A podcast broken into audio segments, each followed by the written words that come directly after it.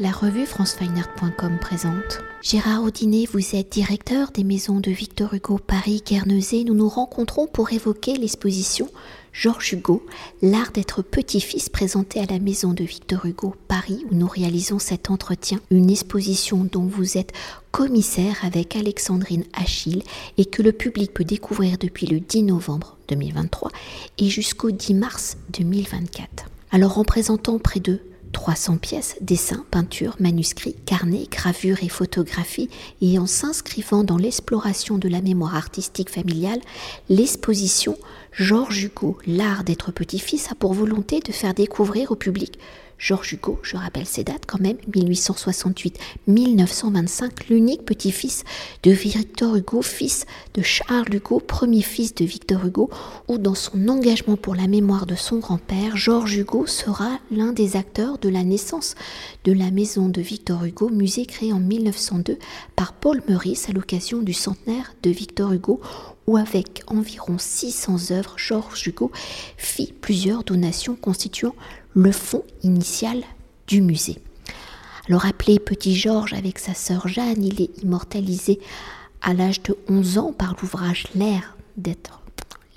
L'art d'être grand-père, recueil de 27 poèmes publié par Victor Hugo en 1877 et qui résulte de la prise en charge de l'éducation de ses deux petits-enfants suite au décès en 1871 de son fils Charles. Alors avant d'évoquer la personnalité et l'œuvre de Georges Hugo à travers ce recueil de poèmes L'art d'être grand-père ou le titre de l'exposition y fait référence, comment Victor Hugo y évoque-t-il ses petits-enfants et tout particulièrement Georges en 15 années passées auprès de son grand-père où Georges a 17 ans?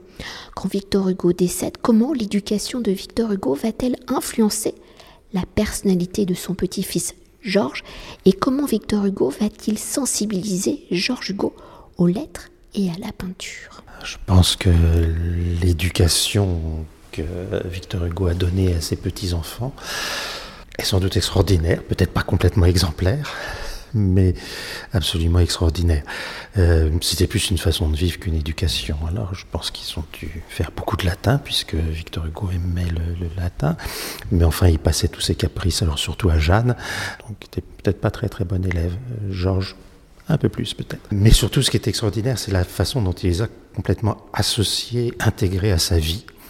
Euh, de tous les jours, euh, depuis le, lever où les enfants venaient l'embrasser euh, dans sa chambre, jusqu'à tard le soir où ils assistaient à tous les dîners que Victor Hugo donnait tous les soirs avec 10, 15, 16 personnes, des ministres, l'empereur du Brésil, tout ce que vous voulez de, de célébrités et Georges et Jeanne s'endormant le nez dans leur assiette. Et puis ce grand-père, euh, bien sûr complètement extraordinaire, leur racontant des histoires, euh, dessinant devant eux. C'est sans doute une, éducation dont on a, du mal à rêver, même qu'on a du mal à imaginer, et qui peut-être ne leur a pas facilité la vie adulte, parce que passer de ce milieu, de cet environnement, de, cette fusion avec un être extraordinaire euh, comme Victor Hugo, à la réalité de la vie quotidienne un peu plus tard, après sa disparition, ça ne devait pas être si facile que ça. est-ce que euh, on peut s'attarder quand même quelques instants sur l'art d'être grand-père, qui est donc un recueil de 27 poèmes Alors comment Victor Hugo euh, y explore-t-il la façon dont euh, il a mené l'éducation de ses petits-enfants à travers de la poésie L'art d'être grand-père, comme tous les, recueils de Victor Hugo, est une composition de poèmes écrits à différentes dates. Est-ce vraiment un recueil d'éducation ou d'anti-éducation euh, C'est surtout le, chant de, ce que doit être un grand-père, c'est-à-dire euh, tout passer à ses petits-enfants. Bon, l'un des poèmes le plus célèbres, bien sûr, c'est Jeanne au pain sec, euh, à laquelle Victor Hugo apportait des confitures en cachette. Euh, il, y a le, très beau poème du, vase caché, du vase caché pardon, euh, où petite Jeanne s'accuse euh, pour cacher le méfait de la, femme de chambre, ou la maladresse de la femme de chambre, Mariette, sachant que son grand-père ne la grondera pas.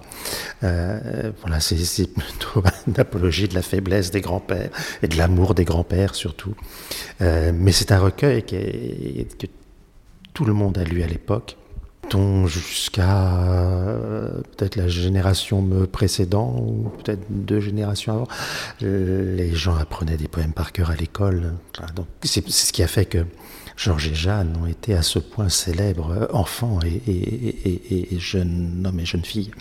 Alors pour revenir et pour s'attarder sur la personnalité de Georges Hugo, vous le décrivez hein, comme un amoureux, passionné, de santé fragile, où il est à la fois donc timide, flamboyant, flambeur, sensible, discret, joueur, mélancolique, charmant et séducteur. Alors l'exposition évoquant la personnalité de Georges Hugo à travers ses écrits, son œuvre picturale, iconographique, comment les aspects de sa personnalité se manifestent-elles dans son œuvre, comment la mer dans la dimension de l'océan, élément également cher à Victor Hugo, son grand-père, est-elle aussi présente dans l'œuvre de Georges Hugo?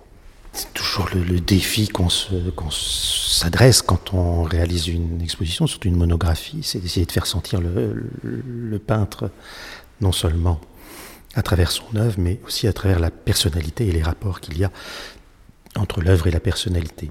Alors Georges est une figure très très paradoxale, très contrastée. D'ailleurs comme comme sa jeunesse, parce que c'est vrai que nous on voit le le côté euh, extraordinaire euh, de la vie avec le grand-père. Mais comme il le dit lui-même dans un texte, nous étions toujours en deuil. Parce qu'il y a d'abord le deuil de son père qui, meurt alors qu'il a 3-4 ans, euh, et puis la mort de son oncle. François Victor, voilà, puis la mort de Madame Drouet, puis la mort de son grand-père en 85, donc il y, a, quand même des souffrances, et puis le remariage de sa mère, qu'il a d'ailleurs assez mal vécu, il déteste cordialement Édouard Lecroix, le second mari de sa mère. Donc c'est déjà une enfance contrastée. Après, sa personnalité, mais comme je disais, le, passage à l'adulte doit être un peu difficile. C'est un jeune homme euh, riche, la fortune de son grand-père, enfin une partie, une partie qui lui revient. Euh, mondain, il vit dans un milieu euh, du tout Paris, des lettres, des arts. Euh, et bien sûr, un jeune homme à cette période-là se, laisse aller à plusieurs frasques. Alors ces frasques ont d'ailleurs été montées en épingle et Léon Daudet, dans ses mémoires, suggère que c'est son beau-père, d'ailleurs Édouard Lecroix, qui donnait les informations à la presse, qui lui menait la vie dure. Voilà, c'est un petit règlement de compte en, famille. Georges tous les défauts de la terre et beaucoup de qualités aussi. Il le dit lui-même à son fils, euh, je ne suis pas un exemple à suivre. Euh, et c'est vrai avait les, femmes, le jeu surtout, qui l'a entêté, qui a fait dilapider la, fortune familiale, euh, surtout l'alcool, une vie très mondaine, dissolue, et des mariages qui, qui, n'ont pas forcément duré. Euh, voilà, donc il y a ça. Et à côté, il y a la vie de peintre, et il n'est pas si évident que cela de faire le lien entre les deux, parce que plus, plus je regarde son, œuvre, plus euh, je vois qu'il y a un aspect euh, très calme, très posé, très méditatif, surtout dans ses paysages, euh, qui ne colle pas tout à fait avec le jeune homme exubérant qu'on a l'habitude de, décrire. Mais ça nous semblait intéressant quand même de, de, montrer avec beaucoup de documents, beaucoup de photos de famille, les, manuscrits de, ce qu'il a écrit, euh, de donner à percevoir ce, ce personnage quand même un peu hors du commun qui je pense est très tributaire de, de ses années d'enfance avec son grand-père, comme on l'a dit. Euh, il restera très très attaché à Guernesey, pour lui, il le dit, c'est une sorte d'idéal. Euh, il aime la navigation, il aime la mer, euh, il fait son service militaire dans, dans la marine, et vous voyez la mauvaise foi de la, presse de l'époque, on disait qu'il avait été pistonné, parce que Lecroix avait été ministre de la marine, mais en fait il fait son service militaire parmi les simples matelots, ce qui n'est pas du tout pistonné, parce qu'à l'époque, la marine nationale est vraiment deux univers complètement différents, complètement séparés entre les officiers et les matelots, donc il est au milieu, au milieu des, des, pauvres, des illettrés, des misérables, et il en est ravi, il cherche, euh, une certaine fraternité, alors qu'il est une amitié qu'il a du mal à trouver parce qu'il y a quand même euh, la distance sociale, on sait qui il est. Cette fraternité, en fait, il, il la trouvera vraisemblablement pendant la guerre de 14-18, euh, là où il s'engage euh, volontaire. On ne voulait surtout pas de lui. Je crois que sur son dossier, il y a une mention qui est marquée à éviter, parce que avoir le petit-fils de Victor Hugo sur le front pour qu'il se fasse tuer, si ça fait des ordres, on peut-être mieux. Euh, mais lui fait des pieds et des mains pour se retrouver sur le front. Il y sera euh, au combat de la ferme Navarin en Champagne, qui est une, bataille très très meurtrière. Il est agent de liaison. Euh, et puis après, il y passe tout, tout, l'hiver et son fils dit que c'était sans doute la période la plus heureuse de sa vie. voilà, parce qu'il était en plein air, parce qu'il était avec des frères d'armes et parce qu'il dessinait. En fait, c'est là où sa vie peut-être est le plus en accord avec son art, c'est par le dessin, parce qu'il avait véritablement vécu avec un petit carnet à dessin au creux de sa main, dessinait tout, euh, donc les scènes mondaines, les, cafés, les salons thé, les restaurants, les spectacles, les, premières, les, gens qu'il croisait à Guernesey, les vieilles dames qui lisaient à la bibliothèque, les procès à la cour royale, et puis sur, la, sur le champ de bataille, sur le, front, euh, ses camarades, les tranchées, les attaques, euh, tout. Donc il y a une vie de dessinateur, euh, et là ça fait vraiment corps avec lui. Et avec un, trait qui est, nerveux, qui est incisif, qui est sensible, et puis qu'il retravaille après avec des petites taches d'aquarelle, des choses comme ça. C'est sans doute la meilleure partie de, son œuvre. parce qu'elle est parce qu'elle est en prise directe avec avec sa vie, ses émotions, sa manière de voir, et peut-être parce qu'il est aussi le petit-fils d'un dessinateur génial. Il y a peut-être quelque chose du trait de Victor Hugo qui, se transmet dans le trait de son, petit-fils. Euh, et ce regard qui est aussi très, très mordant, euh, s'amuser à faire un parallèle avec, par exemple, des dessins comme le, poème de la sorcière ou les figurines que, Victor Hugo fait dans les années, fin des années 60, des années 70, qui sont euh, au-delà de la caricature, des dessins presque satiriques et mordants. Et on a souvent cette veine chez, chez Georges aussi. Et pour poursuivre et peut-être pour évoquer, euh, évoquer Victor Hugo dans la vie adulte de Georges Hugo, si Georges Hugo sera l'un des acteurs de la création du musée, donc la maison de Victor Hugo en 1902. Tout au long de sa vie, comment Georges Hugo va-t-il défendre la mémoire de son grand-père? Comment les gestes créateurs de Georges Hugo sont-ils des actes à la mémoire justement de son grand-père? Alors Georges est prêt à défendre la mémoire de son grand-père à coups de poing. Avec sa sœur, les, les, gardiens du temple, les gardiens de la mémoire absolue. Et, Georges, qui est d'un tempérament euh, batailleur, euh, ne cède jamais rien sur la mémoire de son grand-père. On a quelques anecdotes comme ça que, que, l'on connaît, euh, notamment le, Émile Olivier, donc, qui était un ministre de l'Empire, euh, publie un article un peu sévère sur Victor Hugo, disant qu'il a, qu'il a, qu'il a rien compris euh, au coup d'État, qu'il raconte des choses fausses et tout. Et immédiatement, Georges provoqué en duel euh, qui est un peu vieux. En fait, il provoque en duel son, son, le fils d'Émile Olivier, et il a failli avoir un duel. Et quand Émile Olivier en est euh, informé, il arrête la chose. Mais voilà, il y a une anecdote. Euh, le, nom du procès m'échappe, mais c'est un procès pourtant célèbre après la guerre de 14, quelqu'un qui est accusé de trahison, et donc qui est jugé, c'est un ancien député qui est jugé euh, devant la haute cour de justice au Sénat, et on a le mauvais goût de faire asseoir à la place de Victor Hugo, et euh, Georges écrit au président du Sénat pour protester qu'on fasse asseoir un traître à la place de, son grand-père. Voilà, tout le temps, il va, il va veiller à la, mémoire de son grand-père. Il publiera donc un livre de souvenirs qui est euh, très beau, très sensible. Euh, mon grand-père, tout simplement. Euh, il raconte ce qui était, ce qui l'a marqué pendant son enfance avec Victor Hugo. Et toujours pour évoquer Georges Hugo dans son époque, donc je le rappelle, il est né le 16 août 1868 à Bruxelles et meurt le 5 février 1925 à Paris à l'âge de 56 ans dans la misère. Alors si la biographie le décrit on l'a déjà évoqué, hein, comme un adepte au dilettantisme, quels sont les moments importants de la vie de Victor Hugo? Vous avez déjà évoqué la guerre 14-18, mais comment sa pratique de la peinture, du dessin vont-ils être son moyen d'expression, sa façon de décrire son temps, les événements associés, et comment sa pratique de la peinture va-t-elle lui valoir une certaine notoriété? Est-ce que la peinture lui a valu une notoriété? Je crois qu'il était tellement célèbre à, l'époque comme petit-fils de Victor Hugo que ça empêchait de voir le reste. Euh, et à chaque fois qu'il exposera, on dira que c'est un peintre inconnu, même s'il a exposé trois ans avant, il est un peintre inconnu. Alors la première fois, je veux bien qu'il soit inconnu, mais la deuxième, nécessairement un peu moins.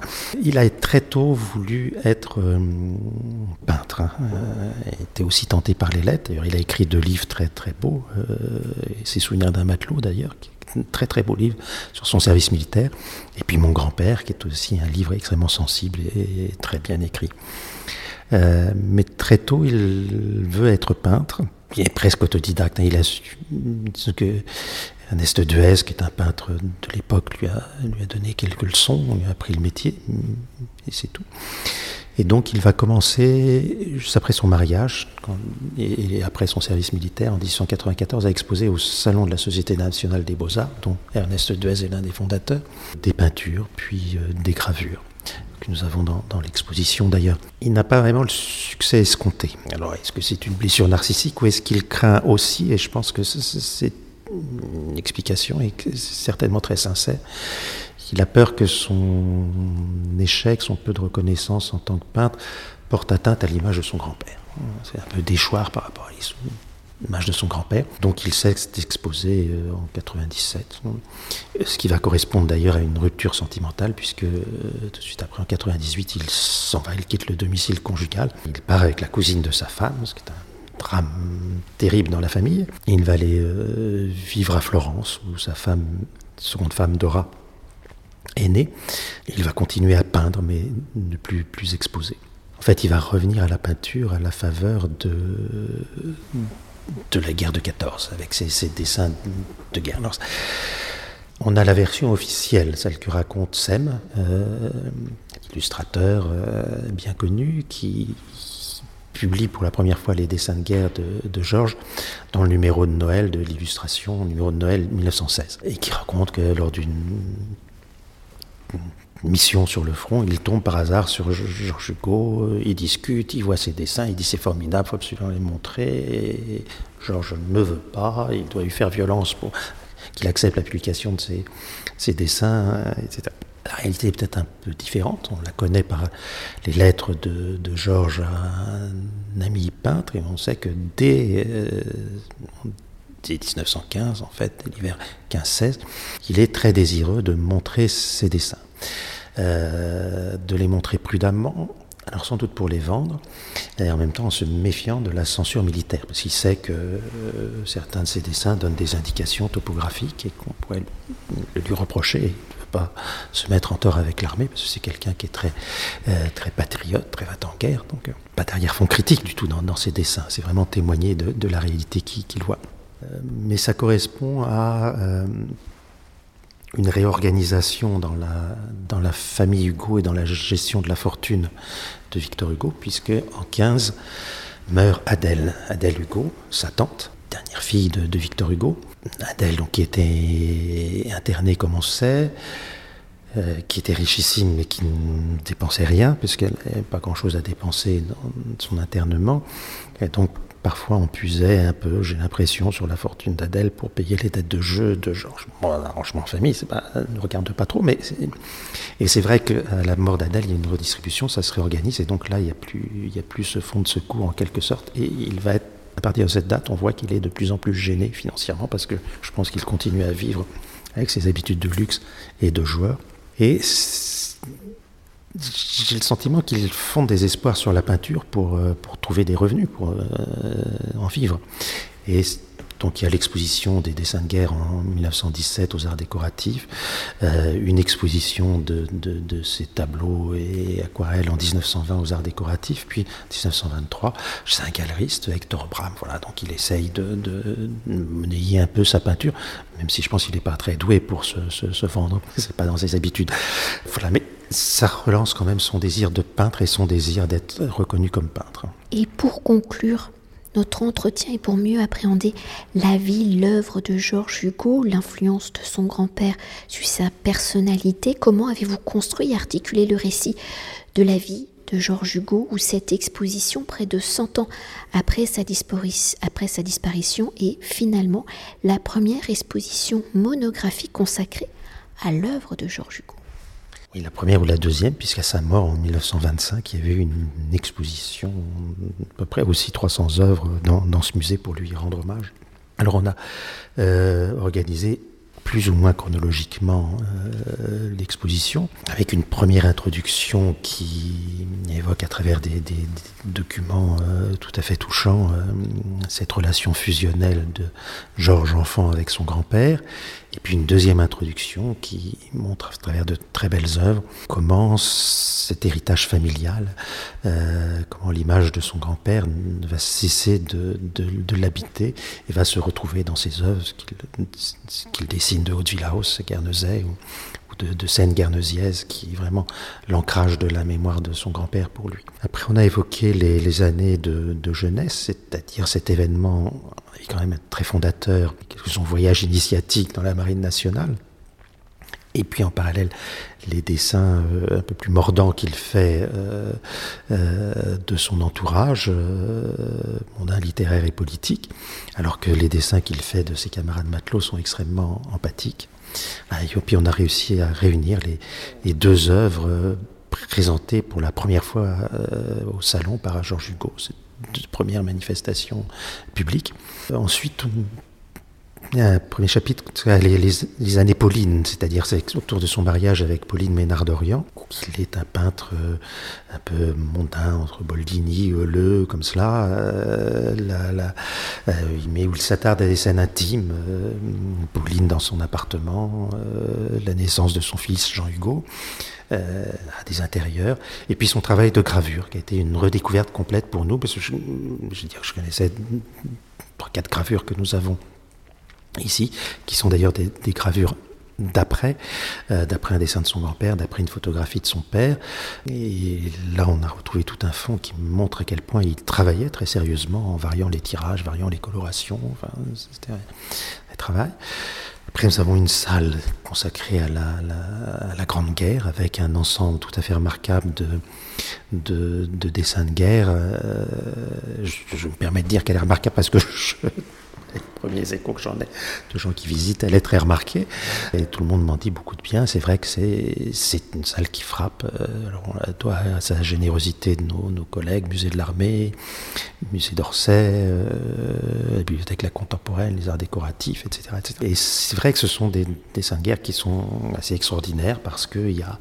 Euh, et, comme je dis, il n'y a pas de d'arrière-plan critique, ni trop tapageur dans, le nationalisme et l'apologie de la guerre et du nationalisme, non, c'est quelqu'un qui, voilà, qui, bah, croit euh, et qui, qui, se bat et qui donne un constat de ce qu'il voit et qui dessine tout.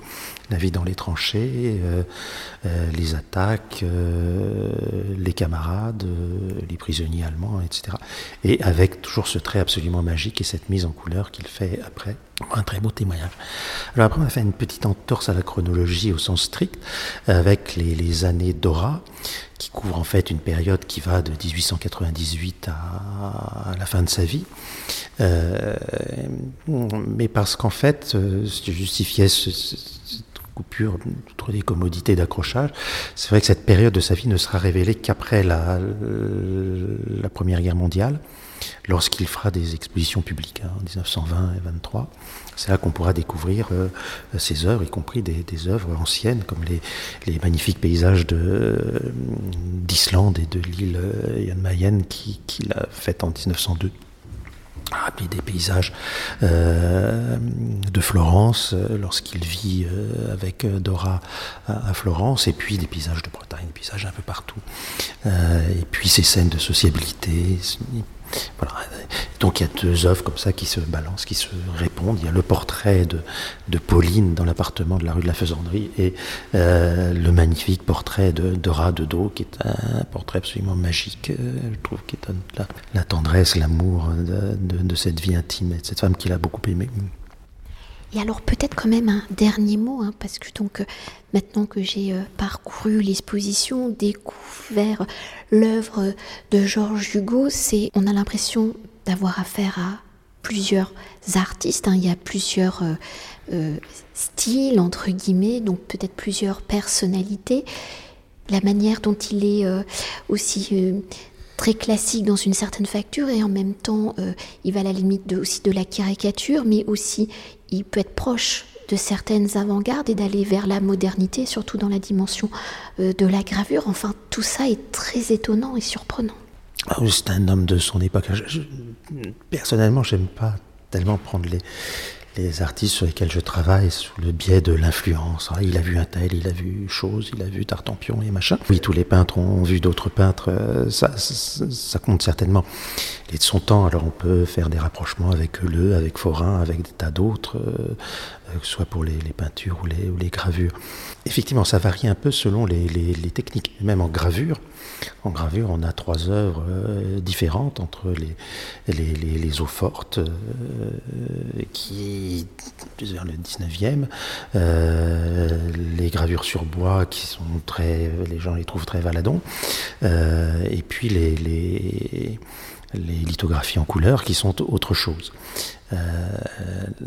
en peinture, on, euh, oui, on a des, portraits mondains la Boldini, des choses comme ça. Le, trait très filé aussi, dessin, il fait penser à Euleux.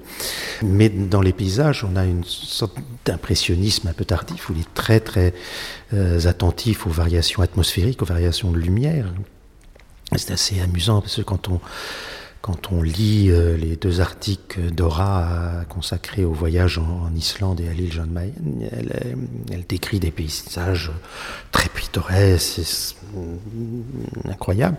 Et lui ne peint qu'une chose, la mer, la ligne d'horizon et les montagnes tombant dans la mer de façon très radicale, très économe, très presque minimaliste, et s'attachant à des effets de, lumière, de soleil à travers les nuages, de vol de goélands passant devant euh, Berenberg éclairé, de tempêtes de neige. Et puis les paysages de, Bretagne qu'on a aussi très sensibles, très, très frétillants, pétillants, euh, de, petites lumières, d'éclats dorés. Alors la partie la plus homogène peut-être ce sont les, les, dessins parce que bon, la technique est un peu toujours la même. Euh, c'est des dessins sur le vif, sur le lieu même où il les fait. Donc au crayon, parce que c'est quand même plus facile, a pas cette bouteille d'encre, puis qu'il retravaille après en rajoutant de, de, de, l'aquarelle. Et, là, effectivement, c'est très, c'est très mordant.